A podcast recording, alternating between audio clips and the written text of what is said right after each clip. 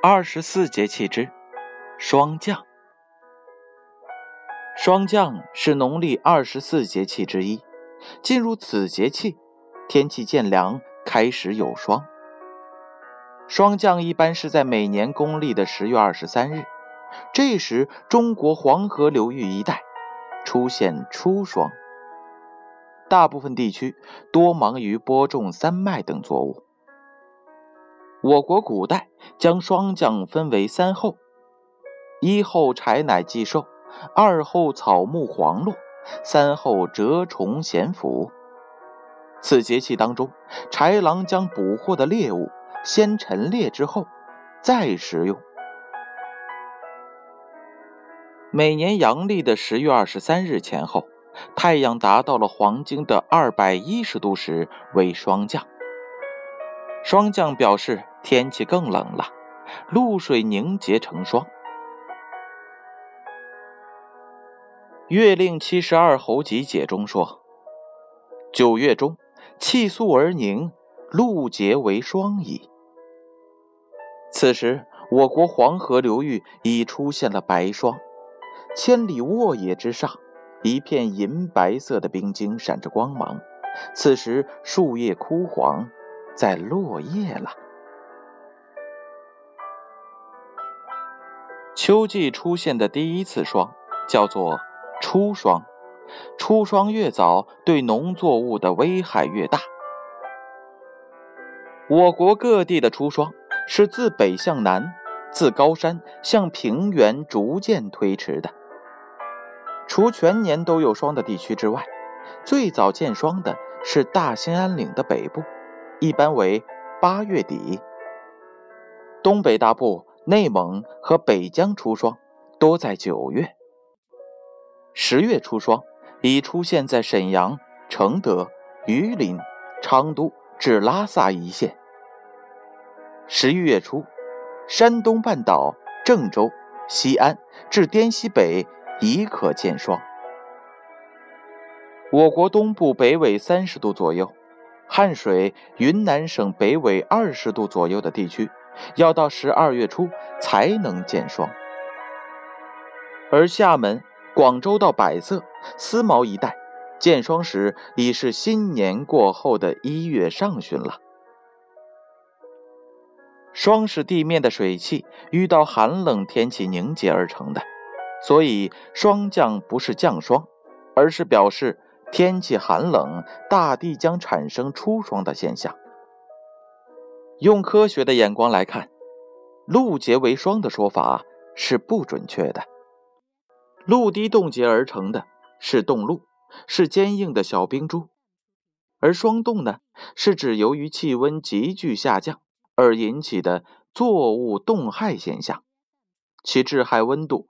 因作物品种和生育期的不同而异，而形成霜，则必须在地面或地物的温度降到零摄氏度以下，并且贴地层中空气中的水汽含量要达到一定程度。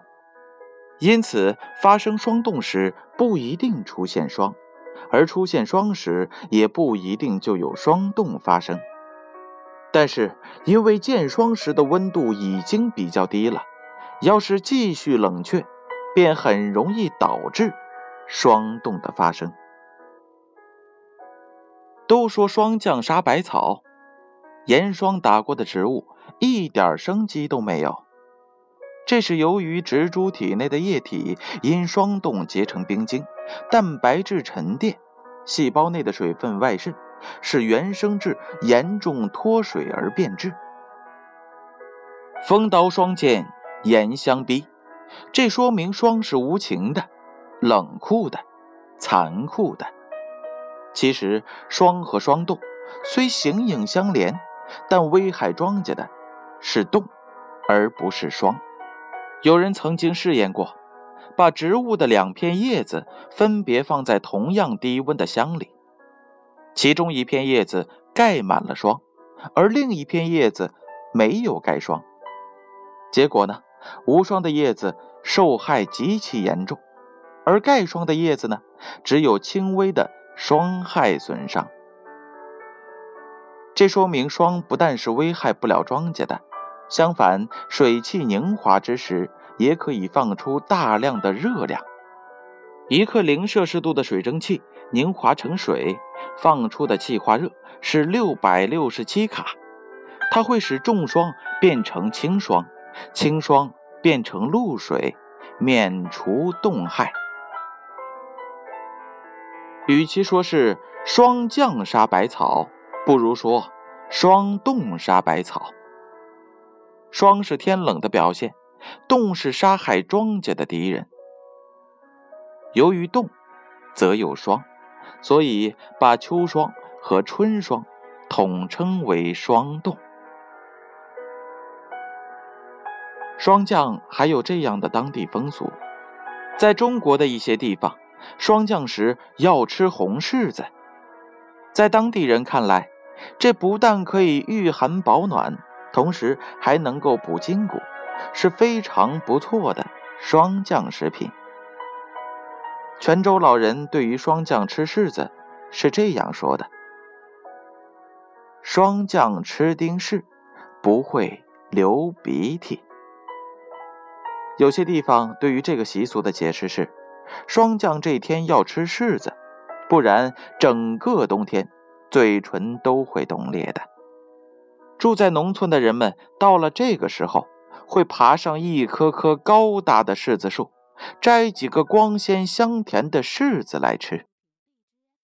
下面我来给大家读一首左河水的诗，名字叫做《霜降》。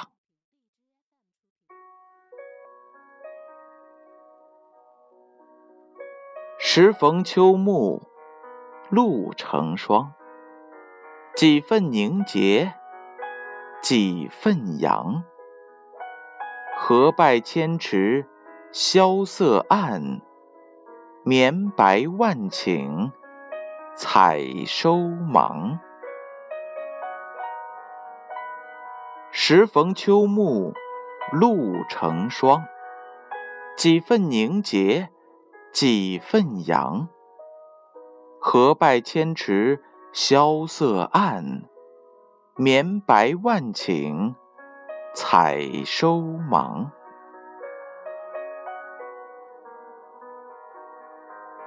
时逢秋暮露成霜，几分凝结几分扬。